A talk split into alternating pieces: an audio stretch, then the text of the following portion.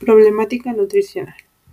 Hola, mi nombre es Araí y en este podcast hablaremos acerca de el panorama nutricional y de salud en México.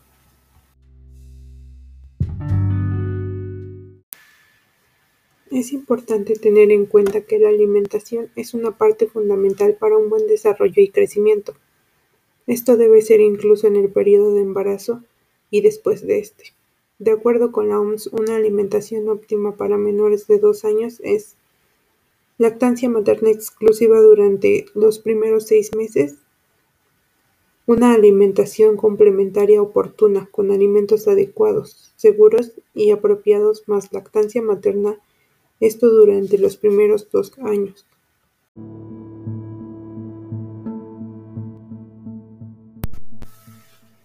Cifras de encuestas realizadas por Ensano de 2006 a 2012, la lactancia materna exclusiva ha reducido de un 22.3 a un 20.3% por introducción de fórmula en alimentación. Sin embargo, esto es preocupante, debido a los diversos beneficios que conlleva la lactancia materna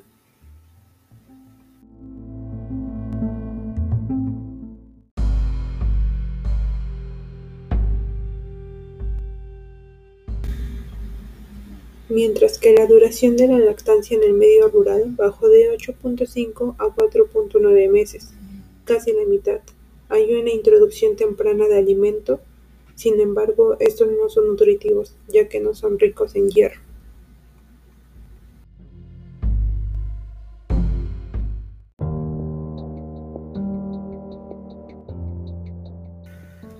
mientras que la prevalencia de anemia empeora en cuanto menor es la edad en niños de 12 a 23 meses ha pasado de un 41.6% en 2006 a un 38.3% en 2012, mientras que la prevalencia de mujeres embarazadas de 12 a 49 años con anemia ha pasado de un 24.2% en 2006 a un 17.9% en 2012. Diversos factores ha provocado que más del 70% de menores de 20 años tenga sobrepeso u obesidad, siendo el sexo femenino el más afectado, presentándose más comúnmente en el medio rural. Mientras que el sobrepeso y obesidad en población de 20 años y más ha mantenido un porcentaje de 75.2, siendo el 39.1 con sobrepeso y el 36.1 con obesidad esto para el año 2018, mientras que en el 2012 se mantuvo un porcentaje de 71.3. La diabetes en población de 20 años y más años ha pasado de un 9.2% en 2012 a un 10.3% en 2018, mientras que la hipertensión en población de 20 años y más años pasó de 16.6 en 2012 a 18.4% en 2018. En 2018 también el 44.5 de los hogares en México se identificaron con seguridad alimentaria, mientras que el 22.6 presenta inseguridad alimentaria moderada y severa, el 32.9 con inseguridad alimentaria leve.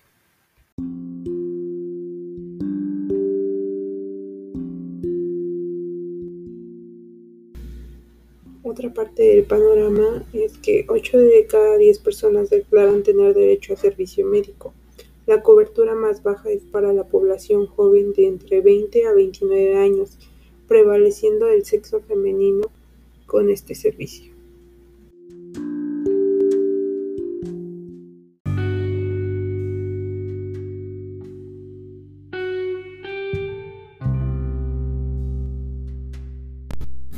Teniendo más clara la situación nutricional y de salud en México, ayudará a poder tomar acción y cambiar este panorama. Me despido y buen día.